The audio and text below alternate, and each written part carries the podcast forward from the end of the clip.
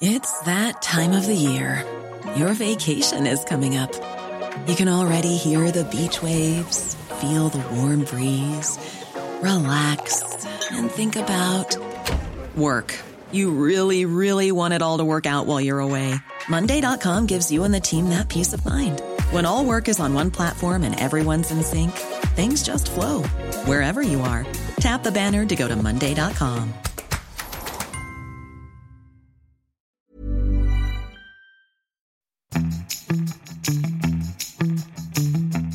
Hola amigos, bienvenidos a Sin Comentarios, el programa con los temas que a toda la gente le interesan y con las opiniones que nadie pidió.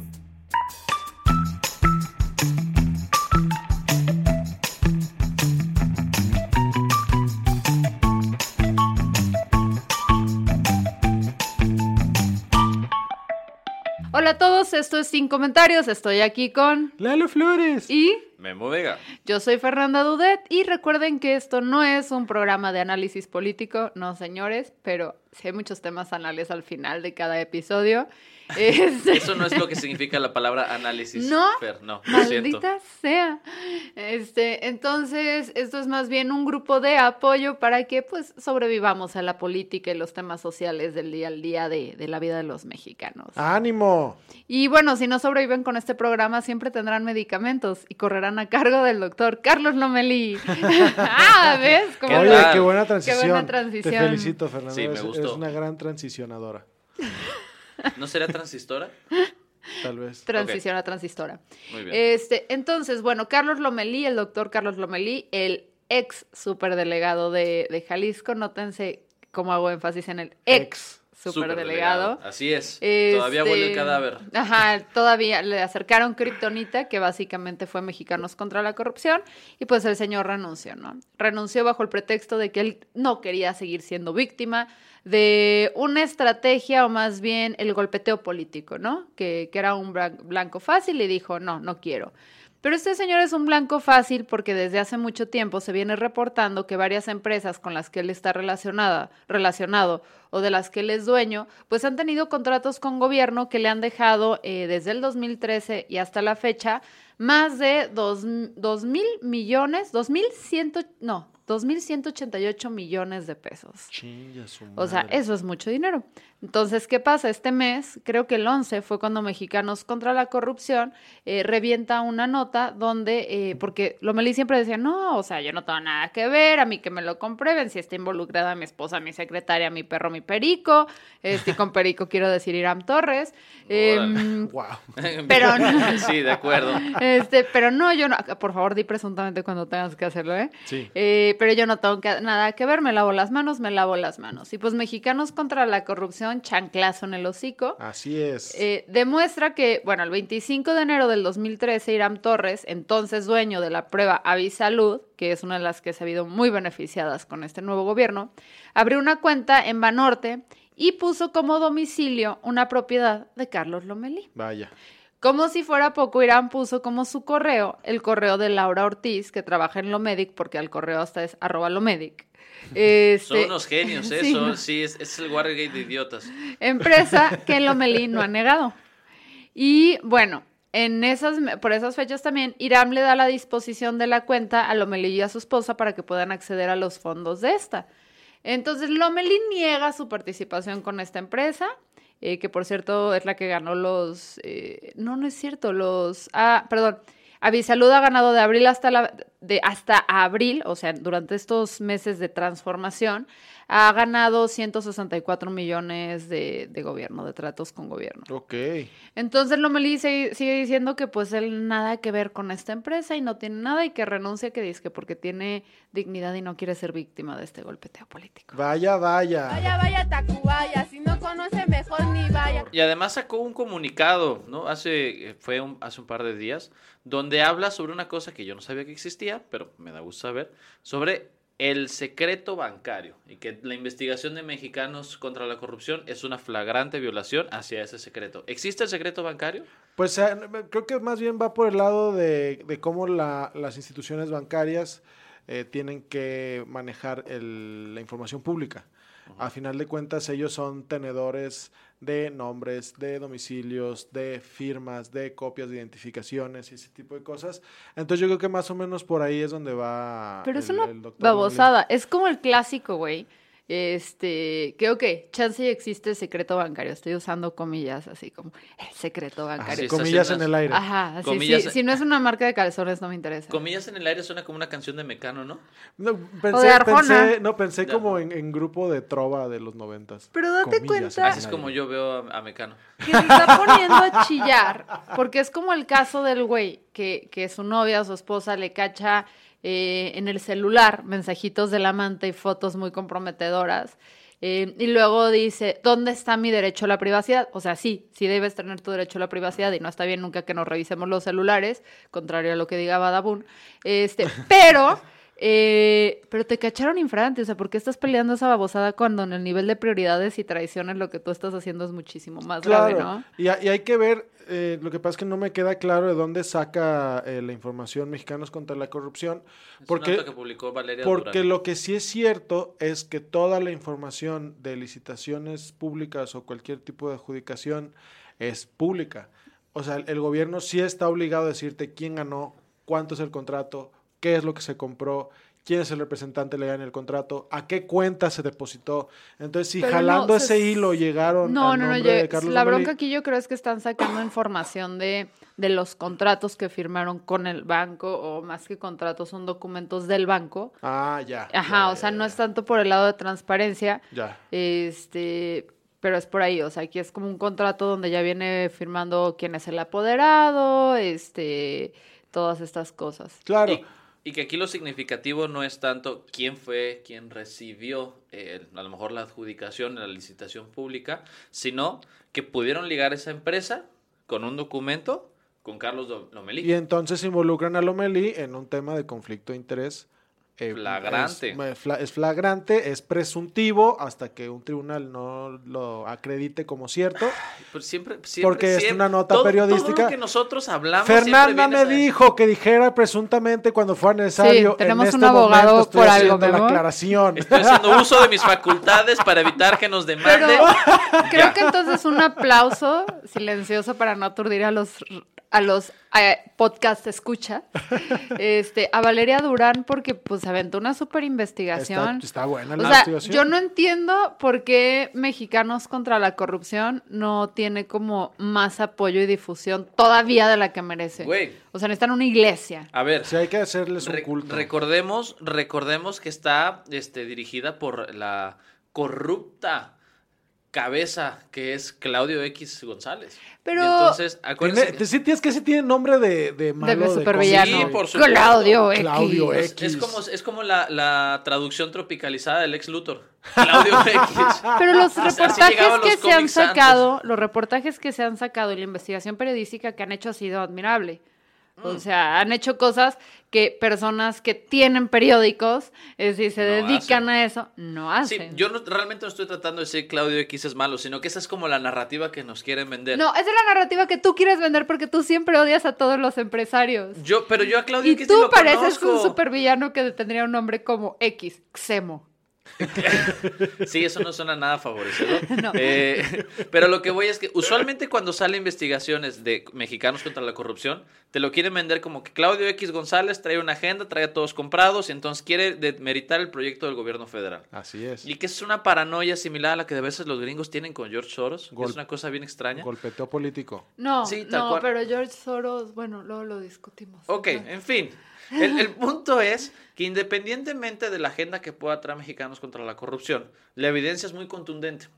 Y si tú lo que vas a tratar es discutir la evidencia, alegando que la persona que la provee tiene problemas de carácter o no tiene la autoridad moral para presentarlos, entonces no tienes datos para contrarrestar los datos que están presentando en las investigaciones. Claro. Yo no quiero escuchar, porque me desesperaría muchísimo, y estoy seguro que voy a desesperar, porque además soy una persona poco paciente, eh, a alguna persona que esté involucrada en Morena, Jalisco, decir, estos datos no son válidos porque los, Ah. los trajo Claudio X. A No, ver, ¿no? Es que, es que esa es otra cosa, Memo. O sea, no te sorprenda que si este pedo sí llega a una investigación formal por parte de la autoridad, intenten pegarle a esa prueba a partir de la manera en que la consiguieron de manera eh, al- al- ilegítima según ellos, eh, según lo que están Pero eso es distinto, eso es Ajá. distinto. Una cosa sería que a lo mejor el procedimiento con el cual obtuvieron esta información fue eh, ilegal o ilegítimo o este Y otra cosa es que la información no esté ahí realmente. Y otra cosa Sí, sí, es que sí. la información sea inválida porque la obtuvo Claudio X.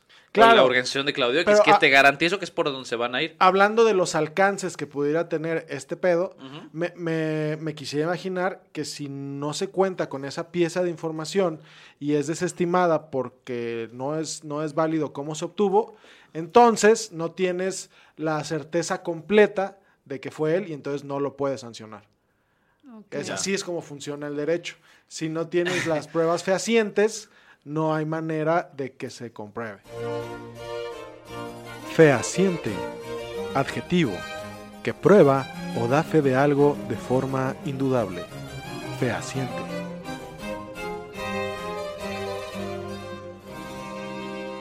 Entonces, es- ese es, ese es el pedo, que, que Lomelí está telegrafiando desde ahorita cuál va a ser su defensa en caso de que sí le inicien algún, algún procedimiento. Eh, ¿Sabes yo qué quiero hacer? Agarrar un- una máquina del tiempo y viajar Ajá. al pasado y agarrar a Cornejo cuando este Toussaint le estaba pre- preguntando, ¿tú crees que Lomelí es un hombre honesto? La respuesta correcta, Cornejo, era no, No. no lo creo. Pero ahí estás abrazando a Irán y a Lomelí. los abrazó y mira, creo que un, un, un periodicazo de estas características que, que lo orilla a renunciar, eh, creo que es lo suficientemente fuerte como para poder creer que la, que la sospecha es mucho, muy, muy comprobable. Oye, pero no es un acto así como de bondad y de congruencia que el doctor Lomelí renuncie para que todas las investigaciones de la función pública puedan fluir sin cambiar el esquema con el que va a trabajar el gobierno federal con el gobierno del estado. ¿En qué momento te morenizaron? ¿Qué ¿En tal? qué momento traes el discurso Este que café, este café trae raro, este café trae raro. Atolini abandona ese Ya, cuerpo. no, no, perdón, yo estoy aquí jugando al, al abogado del diablo, porque esa es la estupidez que han estado diciendo. Es lo que, está qué bueno diciendo. que renunció. Que, este- que se está haciendo para un lado para... Que eh, ya no, haya golpeteo político. Así es, pero la verdad es que lo, lo quieren meter al congelador un rato porque se puso bien caliente ese pedo. Y, y, Y- y justo lo que pasa es que... Y no es golpeteo político cuando traes hechos. sí, Sí. claro. O sea, tampoco. Es como si, a ver, este, este golpeteo político que traen los cristianos con Satanás, Y- ¿no? Satanás no existe, Memo. ¿Nunca viste Dragon Ball? Ah, ¿verdad? Vuelve a estar gordillo, pero no. Y es, fin. y es terrible la sincronización de lo que está pasando ahorita porque estamos hablando de que eh, a través de una nota periodística se le tiene casi casi acreditado conflicto de interés a Lomelí, un conflicto de interés que ha estado negando por meses, justo en el momento que el secretario de Hacienda se va hablando de que no le está pareciendo que le pusieron gente con evidentes conflictos de interés a trabajar en la secretaría. Y no ya, vamos a hablar de eso después, pero es el timing, es un timing terrible porque entonces estamos hablando de que no solo es a nivel federal, sino que hay gente con conflicto de interés comprobable en los estados. Y digo, eh, ahí no solo asunto de conflicto desde hace meses, sino desde hace años. Bueno, sí, el año sí, sí, pasado. Hablando de la Al- 4T. No, pero aquí voy a sacar otro muerto. Enrique Alfaro eh, había dicho en, en un debate, cuando estaba la, la carrera por gobernador, que iba a publicar toda la información sobre los fraudes que había hecho Lomelí. No lo hizo. Una pregunta. Si la tiene, ¿por qué no lo hizo? Si la tenía, ¿por qué lo invitaron al partido de, de- Alfaro? O sea, ese es un problema que no son específicamente de Morena. A Lomelí lo tienen vivo en el sistema político desde hace años porque es un güey con dinero que les conviene tener. Pues sí. No, es que todo lo que pueda decir Lalo va a tener que estar presuntamente, presuntamente, presuntamente. Entonces me estoy omitiendo. Puedes, a ver, puede- aventa como seis presuntas mentes. Rápido. Este, advertencia. Eh, ¿No? ¿Cómo? Es- voy a decir seis cosas terribles y quiero que des, des pres- seis presuntas mentes terribles. a ver, vamos viendo si Venga. funciona. Ok, ¿listo? Hazlo. Eh, presuntamente, Guillermo. Ok. Eh, Lomelí mató a Juan Pablo II. Es una presunción, eh, yo creo que poco acreditable, pero a- adelante. Ya, no, ya estoy harto. Pero data legal. En fin, ahora, Fer, dinos. Supongo que ya no está Lomelí y entonces ahora Morena en el estado tendrá el buen juicio de poner una persona con un perfil distinto capaz de poder... Espérate, me acabo de dar cuenta quién queda ahí en la- el juego. Rodrigo Conejo. No, mi mejor amiga Claudia Delgadillo. Queda la cucaracha radioactiva. Acabo de presuntamente, darme cuenta, presuntamente. ahí se estuvo bien aplicado. No, no hay, a ver, Ahí es que no hay pruebas no- fehacientes. ¿Tú un- crees que Mimic salió de la nada? No es coincidencia que Claudia Delgadillo y Mimic de Guillermo del Toro hayan salido del mismo Y también lugar. no hay pruebas fehacientes Eran de que ella es una vecinos desde cucaracha. Es- chiquitos. Ese es un insulto liso y llano, no pasa nada. Ah, ¿no tienes, que, ¿no tienes que evidenciar los insultos? Bueno, yo pienso que Carlos Lomelí me recuerda a Wario. Perdón, Memo, antes de que me cayera el 20 de que Claudia Delgadillo sigue viva.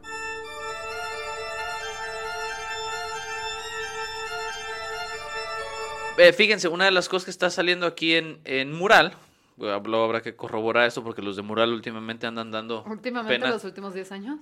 Sí, pues sí, ¿verdad? Y eso me pasaba porque yo nada más leí la sección de deportes. Dicen que uno de los potenciales reemplazos para ser el superdelegado es Juan- José Juan Soltero, que es el abogado de Carlos Lomelí, representante de Morena ante órganos electorales y eh, representante legal de las farmacéuticas que están ligadas a, ¿Y él es eh, el siguiente en la fila? a Lomelí. Cámara, cámara. Pues por supuesto que no va a pasar eso.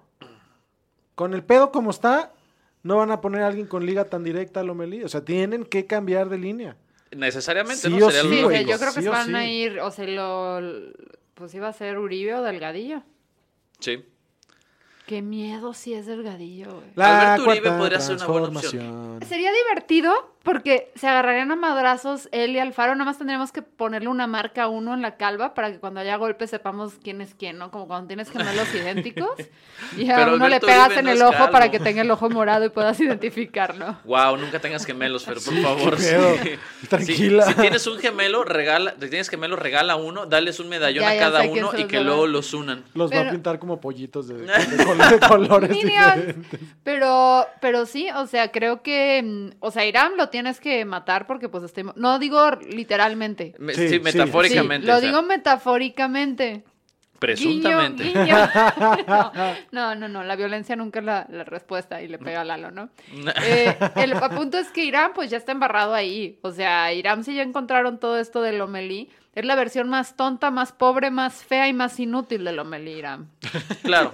No, y ahora, una cosa que también es importante, va a haber mucha discusión sobre qué es lo que sigue al respecto. Si la gente que está apoyando a Morena dice que lo único que promovió que Lomelí saliera de la organización y de su cargo, ese golpeteo político también es querer tapar el sol con un dedo. Sí es cierto, sí es cierto que hay gente que tomó el asunto de, este, de Lomelí para beneficiarse políticamente. Pero eso no cambia el hecho de que este sujeto está metido en un tema de corrupción flagrante. Entonces hay que hacer esa distinción. Pero no, no, no, no te sorprenda luego escuchar a Gibran o a, o a Tolini elaborando elocuentemente este, sobre por qué el golpeteo político le va a traer daño moral al doctor ¿Sabes Lomelí. qué deberíamos hacer para lidiar con esa situación? Hay que fusionarlos. A, a- a- a Tolini con Gibran. Gibralini. Gibralini. Y así, Gibralini, güey, ya, así como ya Más amable que nunca. Ajá, una hay que buscar al güey que hizo a Flover y que fusione a Gibran con Atolini, Bueno, güey. entonces voy a remover mi matarlo metafóricamente por. No, no se crean, esto no es un. Presuntamente, presuntamente, presuntamente, cambiemos no, de tema. No, ya son muy inmamables. Cada quien tiene su inmamable, déjenlos ahí. Bueno, Morana tiene dos: tiene Irán Matolini, eh, Movimiento Mainés. Ah, sí. El pan que tiene, nada, ¿va? El PAN tiene Al cardenal. Al Al cardenal es su inmamable, sí. ¿Sí? Sí, a claro. veces. El cardenal Sandoval. ¿Y quién es nuestro inmamable de sin comentarios del partido? Eh, ¿Angelini? Sí. Angelini. Angelini, si escuchas Cuando esto. trae su vaporizador. Ay, su Ah, sí, sus lentes oscuros. ¿Quieres no ver? lo soporto, cabrón. Vamos a no publicar esa fotografía en redes. Sí, ¿Por qué? sí, sí. Porque ni huele chido su chingadera. No, es así no, como- no, no. Ajá, que pe- Va- ponle- vamos a publicar esa foto de él con lentes oscuros agarrando el boom con una mano y con su vaporizador en, En la, la otra. otra. Así como, es como, güey, ponle sandía, güey, algo. Haz-. Amigos, vamos a hablar del estado de la República Mexicana, eh, cuyo mejor atractivo turístico es San Diego. Estoy hablando de Baja California. Eh, ah, muy bien, Fernanda cachó el chiste rápidamente. ¿Qué pasó en Baja California, muchachos? ¿Qué pasó, tío Lalo? Ah, Pasa que el Congreso local de Baja California acaba de aprobar una reforma a la Constitución para establecer que el gobernador del estado va a durar cinco años en vez de dos. Explico por qué es una catástrofe lo que estamos diciendo. En el 2014, el, el Congreso de Baja California dijo que la elección del 2019 iba a eh, disputarse entre candidatos que quisieran ser gobernadores del 2019 al 2021. Esto para cuadrar la elección de gobernador con las intermedias federales. Eso quedó establecido en el 2014. Se hace la elección en el 2019, en junio del 2019, y esta elección es ganada por un morenista de nombre Jaime Bonilla, se llama este señor, ¿no? Jaime Bonilla de Morena gana la elección legalmente del 2019 al 2021. ¿Y qué dice Jaime Bonilla? Ay, no, ¿por qué? A todos los demás les tocó seis años, ¿por qué a mí nomás dos? Pues porque así decían la reforma, cabrón. ¿No? O sea, a ti te tocó disputar una gobernatura que iba a durar dos años y lo sabías desde el principio, ¿no? Gana Bonilla, impugna el, el periodo, dice no, yo quiero cumplir mis, mis seis años. El Tribunal Electoral eh, local le dice que sí. El Tribunal Federal le dice estás estúpido porque eso va en contra de la constitución de tu estado, que es donde se estableció el periodo, ¿no? Ahí quedó el, el meollo del asunto. ¿Y qué pasó? ¿Qué pasó, tío Lalo? ¿Qué pasó? Es ¿Qué que es- pasó? es una gran historia. Entonces, nos, por alguna razón misteriosa, a la que yo este, no, no le doy explicación, el Congreso dice, ¿saben qué? Esa reforma del 2014, ah, no es cierto, era broma. El No, gobernador, el gobernador va por cinco años, ¿no? Para ligarla con las elecciones federales y no las intermedias. Ajá, y para que este señor Bonilla esté cinco años en el gobierno en vez de dos. Pero a ver, entonces, originalmente eran seis. Originalmente son seis. Y Ajá. luego quedaron en dos. Y Para luego cambiaron a cinco. O sea, están haciendo lo que les dé su rechingadísima gana. Sí, y, y espérate, podrían hacerlo. El Congreso podría haber hecho esto si esta decisión la hubieran tomado antes de la elección. Hecha la elección, ya no hay. Sí, porque es como decirle a la gente, vas a votar por quien te va a gobernar los siguientes dos años y luego, ah, always not. Ajá, ¿qué te parece si lo hacemos por cinco? ¿No? Y además es, es una, una reforma constitucional que, es, va, que va a tener efectos retroactivos sobre una elección que se, que se realizó con otras bases. eh, o sea, es literalmente otra elección. Espérate, pero con lo que hemos aprendido contigo es que cuando algo pasa en México donde hay un precedente, luego se puede replicar de otras formas. Exactamente. ¿Qué quiere decir esto, Lalo? Estoy nerviosa. El temor de, de los que hacen análisis de lo que está pasando alrededor de este tema es que si el Congreso de Baja California se está animando a hacer esto, ¿por qué no el gobierno federal se puede animar a reformar la, la Constitución Federal para que López Obrador dure más de 100, a- más de 100 años? Más de ¿Qué 100 hubo, años. güey? No, no, es... Presuntamente. Más de 6 años, aprovechando pues que en el 2018 lo elegimos. A mí a veces ¿no? ya Lo se me hace elegimos mucha como- paranoia. Como pueblo. Ajá, exactamente. Entonces, Sí. ¿Qué pasa? Este, ¿Cómo es- está? Está bien, ra- está bien raro el tema porque el Congreso de Baja California actualmente es panista. Es, eso es lo que no puedo entender. Es, es de verdad. Una, que hay un congreso que tenga mayoría panista, me parece así como ciencia ficción, ¿no? O sea, me sería más pensivo pensar que fuera mayoría de orcos. Ajá. Pero, ¿por qué un congreso de mayoría panista modificaría la constitución del Estado para beneficiar al candidato morenista. de Morena? Espérate. Ay, Dios mío, qué porque escándalo. Como es, es- una reforma constitucional, entonces requiere que tres de los cinco municipios de Baja California. Tiene cinco municipios Es, nada más. es lo que leí, cabrón. Yo también no di crédito. Pero es grandísimo. Hasta Aguascalientes tiene más municipios, güey, Aguascalientes tiene como 10 municipios. así, así está reportado, güey. Este, uno es priista y los otros dos son panistas. Ok. Eh, Tijuana no ha votado y Mexicali. Tijuana, est- están muy drogados en Tijuana para votar. Ah, es como nos vale Bueno, a la, a la fecha Tijuana no ha votado y Mexicali dijo que no, pero ya con los tres, uno priista y dos panistas que dijeron que sí, ya se armó. ¿Por qué? ¿Por, qué, está pasando esto? Ajá, ¿Por qué está exactamente. pasando ¿Qué- A ver, del PRI no me sorprende porque tenemos el antecedente de Vel- eh, Velasco, era... De- del de Chiapas. Ajá. Pero que- bueno, era del Partido Verde. Pero en fin, es lo Ah, mismo. el Ah. Partido Verde y el PRI no los vamos a venir a separar ahorita si nunca se han separado. Exacto. Así es. Muy bien. Este, pero el PAN. Así es. Qué escándalo. Que no sé qué está ¿Qué está, pasando. ¿Qué está pasando por debajo de la mesa? Es, exactamente. ¿A qué tipo de acuerdos llegó este señor que les dijeron, oigan, muchachos, ya se van. Déjenme planchadita la, la ropa. ¿no? Ahora- Déjenme, déjenme tendidita la cama, muchachos. Pues hay que tener, hay que cuidarle a ese Congreso las manos bien cañón estos años, ¿no? Ya, no, ya va, ya, va, ya va de salida. Este congreso, este congreso ya va de salida. Va a entrar el que fue electo en la misma elección de... ¿Y quién quedó con la mayoría? En, en esta elección, lo- lo- la legislatura que va a entrar es de mayoría morenista. Ok. Qué extraño. Se me hace Está, extraño una está alianza rarísimo. pan-morena. Está rarísimo. Entonces, la suspicacia va por ahí. ¿Qué va a pasar? ¿López Obrador se va a perpetuar en el poder? Yo no creo. Yo, la verdad, la verdad no creo porque es mucho más pedo modificar es como así cuando la, la Taylor Swift Constitución anduvo federal. con el hermano de Thor, que todos estuvimos confundidos por unas semanas. Yo sigo confundido con eso. Sí, sí, sí, todos nos pasó. Ok. Este, Wow. sí, Guillermo Vega. Por eso se hizo tan grande el pedo de Bonilla en Baja California, porque se están pasando la constitución y los principios del derecho por el arco del triunfo. O sea, no hay manera de que esa reforma sea eh, válida y seguramente en algún momento, no muy lejano, alguien la va a impugnar porque este pedo ah, tiene que ser impugnado. Va a terminar resolviendo la corte para no variar. Con los amigos, Me- Medina Mora y sus amigos. Así es que este señor eh, debe durar en el gobierno dos años en vez de cinco. Wow. Así es. Pero, güey, o sea, ¿por qué te inscribes a algo en, en lo que tú ya sabes el resultado esperando ya adentro cambiarlo, güey?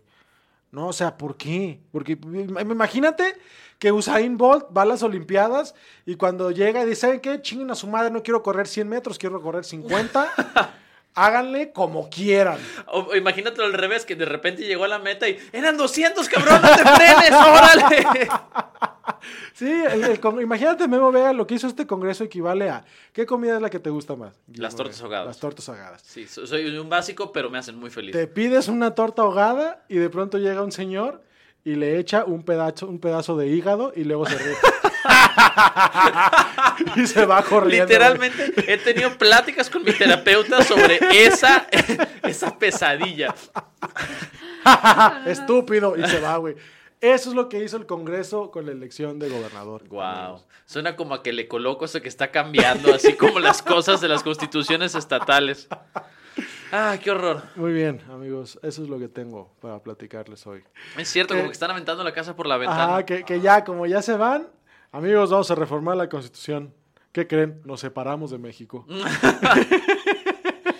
Nos vamos, amigo. Nos vendemos en retroactivo con el pacto de Santana, güey. Nos incluimos. Porque ya entradas en esto, como gorda en tobogán. Así. ¿Qué, qué crees que tendría que reformar el Congreso que ya se va así como para dejar regalitos esparcidos por toda la comarca? ¿Qué, qué tendría que reformar? El derecho a voto de los panistas. Que dejen, sí, Si ya no pueden votar después de poner estos inútiles en el Congreso, pierden en retroactivo su derecho, güey. pero no se van a dar un balazo en el pie, Fer, van de salida. ¿Qué, qué van a dejar? Pues, ¿cómo no se lo dieron? O sea, acaban de, de garantizar que un morenista esté más tiempo Cinco- ahí. Ay, que sí están Cinco años. ¿Tú, Guillermo Vega? Yo, yo si fuera el, el líder de esa bancada, ya viendo que ya no nos importa para nada la constitución, obligaría a que todos los niños y las niñas de escuelas públicas y privadas tuvieran que ir al colegio en Moicana. Todos, todos, todos los niños y adolescentes de Baja California, Moicana. En Mohawk, todos, ajá, o con exactamente. spikes. Con spikes, sí, ¿Con sí. moicano Y con además spikes? pintada de colores, rosa, morado. Sí, ya, ya, estoy ¿qué de más acuerdo. importa? Estoy de acuerdo. Yo en la secundaria quería un mohawk, jamás me dejaron tenerlo. Yo tengo uno en la espalda. Yo también quise uno y tampoco me dejaron. Chingada madre. Yo me lo hacía con champú cuando me bañaba. Era mi consuelo. ¿Tú, Lalín? Este, no, yo creo que yo voy con esta de, de que, de que se anexen a Estados Unidos. Ya, que constitución, hemos cambiado. Amigos, no sabemos nada. Vamos a hacer. Llévalo más lejos. Estaría increíble que se anexaran a Nigeria. Es como, miren, la decir a distancia. Canadá, pero te viste visionario. Ajá, Ah. no, no, así como la distancia es increíble, pero nuestro corazón está junto con pegado. Australia, güey. Baja California. Nos encantan los canguros. Ah. Adelante, acción. Amigos, claro que sí. Bienvenidos a este programa sin comentarios. Vamos a poner la primera rola. ¡Vámonos! ¿Qué haces eso? Te odio. Te odio. Gente bonita, gente linda que nos está escuchando en vivo en directo desde la ciudad de Guadalajara. Vamos a programar una canción de Joaquín Sabina que se llama Renunció Carlos Ursúa. Eh, ya estoy este, No te soporto. estoy eh, audicionando para la Qué Buena. Ahí la llevas. Ahí la llevo, ¿no? Sí, sí. Ahí Claro tiene que sí. más presupuesto que este programa. Cualquier No, cosa no, tiene más no, presupuesto. No creo que la Sabina programe, digo que la que buena programe a Sabina, pero ahí la lleva. Eh, Es un cover hecho por los papayas de Celaya. Exacto. Sí, es un cover hecho por las papayas. Ok, a ver. eh, pues ya ven que de repente, ah, bueno, de repente, van cada vez más funcionarios que van renunciando del gobierno federal. De entrada. Esta semana, y ahorita llegaremos, este es el principio de una historia que conocemos como la historia del hombre triste. Primero que nada, Carlos Ursúa, secretario de... ¿De qué era secretario? Ah, ya. De Hacienda. De Hacienda Pública, perdón. Me mezclaron. Secretario de. Hacienda y Crédito Público renunció. En la carta dice, una, pone su agradecimiento y luego da dos bombazos, así, dos golpes, dos eh, barridas sin balón a la rodilla. Bombazo como de Fabián Lavalle. Ajá. ¡Bombazo! ¡Escándalo! ¡Ay, un bombazo, amigos! Uno, dice, discrepancias en materia económica hubo muchas. Alguna de ellas porque en esta administración se han tomado decisiones de política pública sin suficiente sustento. ¡Órale! Así, Cámara. al trancazo. Es decir, han tomado decisiones que no estaban justificadas. No Cosas que ya especifica cuáles, pero No. ya nos lo imaginamos. Cosas que ya hemos visto sobre la manera en la que se ha buscado aplicar el, el principio de austeridad, particularmente con las instituciones de salud. Además, dice, me resultó inaceptable la imposición de funcionarios que no tienen conocimiento de la hacienda pública. Chingas. Esto fue motivado por personajes influyentes del actual gobierno con un patente conflicto de interés. Fuck. En resumen, Carlos Ursúa lo que está diciendo es que renunció porque están tomando malas decisiones a nivel macroeconómico, porque le pusieron gente que no estaba preparada, simplemente porque era compas de los grandes eh, héroes No, Jerarcas. de la cuarta, de las jerarcas de las cuarta transformación. Ah, chingada Háganme madre. el favor. Ah, está Ahora- muy mal. Hay quien está diciendo que es eh, pues lo esperado. Creo que fue hasta Ricardo Monreal el que dijo que pues eh, para la gente es difícil dejar de tener un modelo económico neoliberal y pues va a ser complicado encontrar a alguien que se ajuste, ¿no? Ajá. Cuando aquí los motivos citados en la carta nada tienen que ver con el, el esquema de política pública como tal. O sea, no se trata de si estás tratando de aplicar un modelo neoliberal o no, Se trata de las personas que están ahí no, involucradas. y además de sustentar las decisiones con este esquemas viables. Porque a final de cuentas, una es el marco teórico desde el cual te desarrollas y otra es cuáles son los datos con los que sustentas lo que vas a hacer. Sí. Eh, como consecuencia de eso, hubo muchas críticas a Carlos Ursúa, algunas de personas que no, no me interesa eh, Replicar. compartir, pero una persona a la que hemos hablado muy bien, a la que le tenemos mucho cariño aquí, Tatiana Cloutier, salió a pegarle. Ay, no. Y le dijo, me parece un acto cobarde, cobarde irte así nomás y decir, aquí están estas cosas. Dejar la víbora chillando, lo que sea que signifique eso, y darlos a la imaginación, cuando cada uno de los mexicanos tenemos una mente y queremos inventar, y más cuando queremos entrar en mecanismos que no necesariamente nos llevan a encontrar las mejores soluciones. Ahí está el detalle, chato. Ahí está el detalle.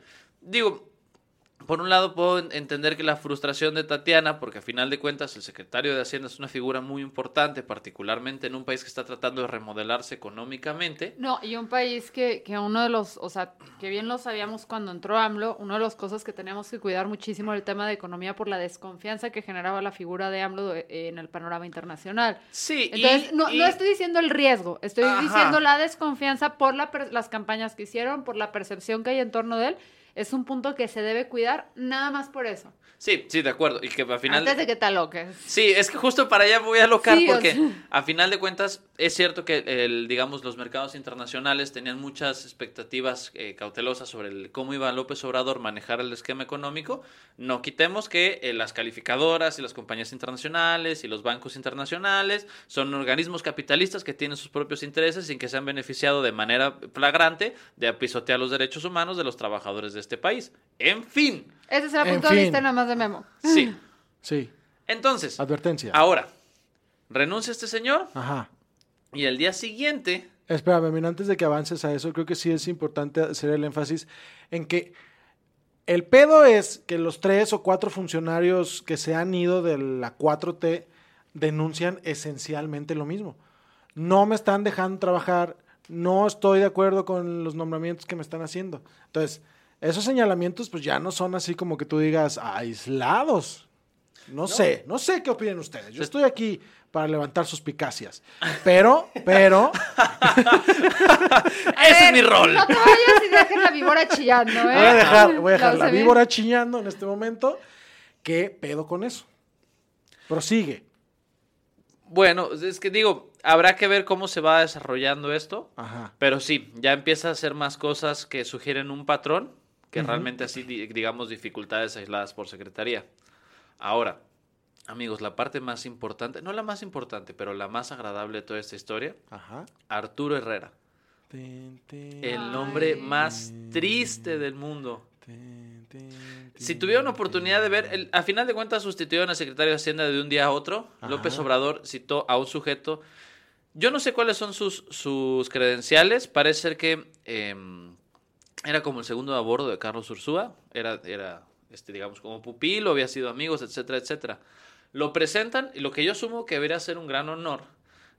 Arturo Herrera lo asume como una sentencia de muerte. Güey. Si ustedes vieron el video, nunca había visto un sujeto tan triste en toda mi vida. Este O sea, señor, ¿te acuerdas de Igor, el de, Ajá, el de Winnie Pooh? exactamente. Sea, hizo un Igor, hizo un. Igor, tal He cual. visto gente que, que, que están a punto de los están condenando a muerte y van en el camino a, a- a su A destino la, a la final. silla, a la silla eléctrica. a la silla eléctrica y ninguno de ellos se veía así de agüitado, güey. He visto a niños que se les cae su helado de nieve en la banqueta. ninguno de ellos. Que se les muere el cachorro. Sí. Ninguno de ellos así de Sí, triste. fue- yo de repente me, me así como tuve un flashback cuando vi la película intensamente y me imaginé la tristeza de Arturo Herrera tocando todos los recuerdos. Como ahora soy secretario de Hacienda, yo no quería, maldita sea. Pobre güey. No, y dijo, dijo que estaba eh, tomándose de manera protocolaria el anuncio porque ya le habían dicho que se ríe demasiado en eventos públicos. Esa Ah, fue, esa fue su ah. disculpa. Eh, bueno, bueno, su justificación. No, es que ya me habían dicho que yo río. Yo me suelo reír mucho en eventos públicos y pues me estaba cuidando, ¿no? De guardar el protocolo. Gracias. Sí, Ah, sí, sí lo gracias. veía como, como se contenía las lágrimas de alegría. Ajá, sí. Así. A ver, entonces, pero ahora les pregunto. Ahora, creo que hay que darle méritos también a, a este gobierno porque nos ha dado dos de las grandes reacciones que hemos tenido de funcionarios públicos. Sí. Y quiero que voten.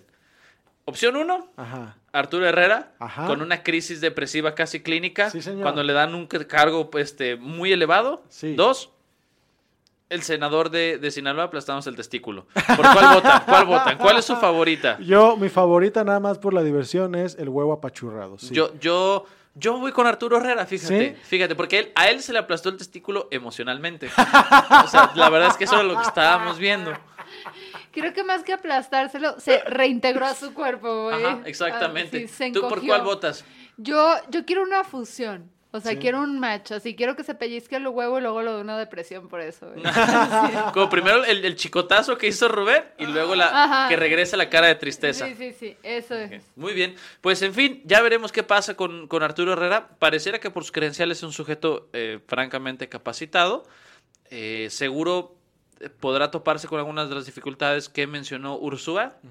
Espero que más que renunciar, porque en esto sí estoy de acuerdo con la, la nota, lo que dice Tatiana. Tatiana. A ver, si tienes una bronca en tu secretaría, no renuncies, denuncia. Bueno, eh, estoy en ¿Qué la fue? parte ¿Qué son- de qué sonido fue ese? No, porque Ah, estoy de ¿fue- acuerdo fue un en la orgasmo de tortuga? de- sí. eh, eh. No, estoy de acuerdo en la parte de que, ok, no vayas y digas algunas personas, o sea, quiénes están generando este conflicto. Pero abogado, legalmente no es como, no te puedes meter en broncas por decir, estos güeyes son los que están impidiendo. No, sí, legalmente, Ah, por supuesto. Entonces no sea culo, vato. Pero, pero sí estoy de acuerdo que como, como profesionista, cuando de plano estás en, yo sé que es servidor público, pero como una persona capaz, que Ursúa sí es capaz, eh, cuando estás en un lugar donde no te dejan hacer lo tuyo y ves que todo está diseñado para que denuncies y luego te pongan otra vez la misma mierda, eh, digas, ¿sabes qué? Mejor que se hunda el barco sin mí. Bye. Sí, o sea, Ahí sí lo apoyo. Ursúa estaba en todo su derecho de decir, a ver, este güey está pendejo, este güey no sabe, este güey lo pusieron porque es hijo de fulanito, este güey tiene conflicto de interés, este güey este, enchuecó la licitación. Él podría haberlo hecho. Sí, pero Sí. ¿no viste el estadio cuando los que le aplaudieron a Tolini cuando ganó a AMLO y todo eso? O sea, tienen para reemplazar a esos idiotas por Ah, claro, hay fila. 300 mil idiotas iguales. espera, Sí, pero, pero el punto es, aun cuando Ursúa o algún secretario de Hacienda, alguna persona que renuncie no esté de acuerdo, sí está en una obligación ética de señalar estas son las razones por las cuales no Ah, puedo sí. hacer mi trabajo. Habrá que ver si no hay un problema de seguridad de por medio, no lo creo, pero sí es importante que se dé. Vamos a portarnos bien.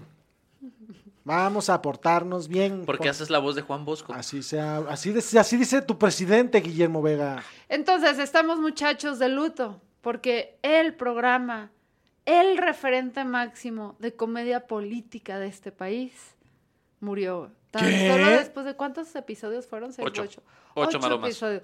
Habían por fin logrado un episodio casi decente, casi decente. Me, parecía, me pareció muy bueno el último. Sí, a mí se me hace, bueno, es que yo Hernán y sus preguntas súper como, quiero ser inteligente, pero es hasta obvio que mis preguntas son súper dirigidas para hacerte quedar como un imbécil, cuando estos sujetos quedaban imbéciles solitos y era como... Espérate, es que voy a interrumpirte porque me hizo mucha gracia que han estado diciendo que Hernán es como, como si Facundo hubiera ido a la, a la universidad. Básicamente, sí, sí, güey, es eso. Entonces, bueno, eh, Hernán, cuyo resto del nombre se me olvidaba, eh, Gómez. anunció, Gómez anunció que ya era su último episodio. Todo esto justo en la semana, una semana después de que Vallarta hizo este video donde decía, me voy por, por diferencias creativas. ¿no? Pero estamos hablando de la maroma estelar, amigos, porque jamás dijimos el Ah, nombre. jamás dijimos, No. perdón. No. La maroma estelar que pasará al- a los anaqueles. ¿A los anaqueles? A los an- anales. Anales, a los, a los anaqueles de la historia. Siempre hablamos de anal aquí. La maroma estelar pasó a las repisas a las de repisas. la historia. Al gabinete, ¿cómo se dice en inglés? Gabinete, cabinet de la cocina. Al- Ok, ya cállate. Sí, sí, continuemos. ¿Qué les parece, no? Este, bueno, el caso es que Vallarta anunció una semana antes que él se iba por diferencias creativas y luego resulta que ya pues lo sacan por completo, ¿no? Todo, todo el episodio, yo, yo, todo el programa, yo estoy feliz. Se me hace un desperdicio total y absoluto de nuestro dinero. Era una pena. Digo, eh, la Yo- idea, No, adelante. la idea no era mala, pero a final de cuentas, la comedia era muy dirigida a, a atacar un tipo de perfil de, de la sociedad sin realmente hacer una crítica completa. ¿Puedes hacer comedia política cuando estás siendo financiado por un gobierno? Puedes mantenerte, o sea, o sea, de que puedes intentarlo, puedes intentarlo, pero ¿qué tan honesta puede ser esa comedia? Pues es que depende de si traes línea o no, porque si tienes un medio público que te da libertad eh, editorial, pues puedes hacer realmente ¿Cuándo en lo que se te dé tu México un medio que Estamos hablando de cosas ideales, Fernanda. No, y digo, este, ese es justo el asunto. Tiene que ver con la línea. En su momento, y Vallarta lo dijo en un podcast que es horrible. ¿Cómo se llama el show de Don Peter? Ah, pensé que sin comentarios. Ah, Yo dije, ¿cuándo vino Carlos Vallarta? so- solo dije horrible, no dije horrible e intrascendente. Eh, donde dice que a él le censuraron chistes contra López Obrador. Porque a final de cuentas, él dice, pues yo voté por ese güey, pero también me, hay cosas con las que no estoy de acuerdo. Creo que no había un interés por hacer una distribución equitativa de la crítica. Creo que una responsabilidad que uno tiene que tener cuando hace comedia política es, les voy a pegar a todos. En algún momento, en alguna forma, y Hernán siempre decía que este era un espacio de crítica para todos, a mí me parece que, que empujaban mucho una agenda en particular, y más que nada, más allá como de la parte política, no eran nada graciosos. Nada gracioso. Si vieron el último sketch que subieron, Pero, ajá, sí. es este sketch donde, bueno, este programa donde se habla sobre el, el clasismo en México, que me parece que es una cosa muy importante, donde viene el chofer y el otro viene, está en un Uber y el otro, bueno, no es un Uber, viene un chofer y otro como ahí como, este, mi rey, estilo uh, Itam, hablando por teléfono y medio como que él por teléfono le empieza a decir unas cosas al vato que está hablando y luego como que me insulta el chofer, etcétera, etcétera, y acaba en que el chofer se baja y se va. Y es, pues, ¿qué? Fíjate. acabo de ver. Lo que pasa es que ahí te va, que, que creo que es un punto importante, Memo Vega. Si tienes un programa en el que en tu, en tu equipo de escritores tienes a una de las mejores plumas cómicas del maldito país, Como es Carlos como Vallarta. lo es Carlos Vallarta, ahí es donde se nota el tipo de limitaciones que Vallarta tenía. Exacto. Porque si tú dejas al creativo trabajar libremente, ese programa se hubiera ido al pinche cielo, güey. Sí. Bueno, y no, también es, también es ahí donde eh, creo que no vamos a tener nota la semana porque no vamos a dar esto.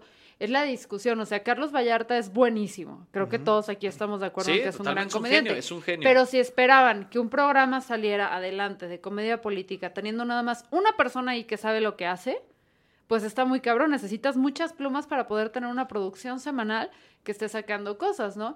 Y es, es ahí donde yo no entiendo los medios que están agarrando estos analistas políticos que nunca antes habían hecho comedia, que nunca fueron graciosos, y los estás queriendo hacer que hagan comedia en vez de que en México tenemos un chingo de comediantes políticos, de hacer un equipo nuevo con ellos. Y además Hernán, que traía una línea súper clara y súper obvia marcada, que mete a Gibran, que por favor no van a decir que no trae también él su línea, eh, y no solamente intentan hacer comedia, según ellos, crítica y todo, sino que también lo estaban usando este foro para vendetas personales y problemas personales, como traían en chinga a Denise Dresser, putiza, porque sí. Gibran y Hernán desde hace años la traen en contra de esta señora. No me juveníes, Denise. Me acuerdo O de sea, ese evento. Entonces, pues, si volteas y dices, güey, ¿qué, qué esperaban? Sí. O sea, ¿qué esperaban?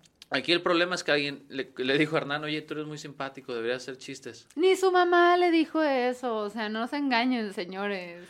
Entonces, el eslogan de la comedia política es, para Memo Vega, es comedia política. Les vamos a pegar a todos el chancro. Pues nada más cuando lo haces tú. Ah, ¿verdad? ¿Qué hubo? ¿Qué tal, eh? puta. Aquí puedo ver una batería, así que gracias. No, Y me parece grave también que, o sea, también lo que creo que era esta entrevista de, del podcast exitoso que no somos nosotros, eh, lo que deja claro Vallarta es que también hay ahí una, mm, una puesta en escena, o sea, está simulando ciertas cosas que contribuyen a la polarización de este país. Habla precisamente de cuando dicen que lo van a correr, que, que simularon que los corrieron de la universidad, ¿no? Porque este Hernán dio línea por ahí. Sí, Sí, o totalmente, sea, es lo que dice. Entonces si volteas y pues si pones en tela de juicio todo lo que dice Hernán. Porque si estás haciendo un teatro nada más para tener más clics, likes y decir, mira, estos del DITAM son unos apestosos eh, y no es con, con evidencia y con información, pues dices, ¿qué onda, dude? Por eso digo que es, o sea, es más Facundo que lo que él quiere ser, que es como tal vez un Colbert o un este, Stuart. O sea, es, no seas payaso, güey. Pam, pam, pam, pam. Entonces, pues bueno, creo que ya no alcanzamos a Sí, hacer- sí alcanzamos. Sí, hay que reírnos. Chinga su Entonces, madre. esa es la sección de Lalo donde leemos una Ya no noticia. alcanzamos, muchachos. ¿Por qué ya, Ya, me hizo efecto café y voy a pasar al baño. No, chupa. cállese. un- permiso. chupa un escroto de... ¿Es en serio? Ah, ¿en serio? Sí, ya me voy. Ah. Entonces esto fue sin comentarios. Estoy aquí con Memo, ya se fue. Y con Ah, Lalo Flores, porque está bien estúpido. Y Memo, y Memo. Vega que se fue a desechar Memo- sus heces. Sí, fue No a dejar soporto, niños a la alberca. no Bye. lo odio muchísimo.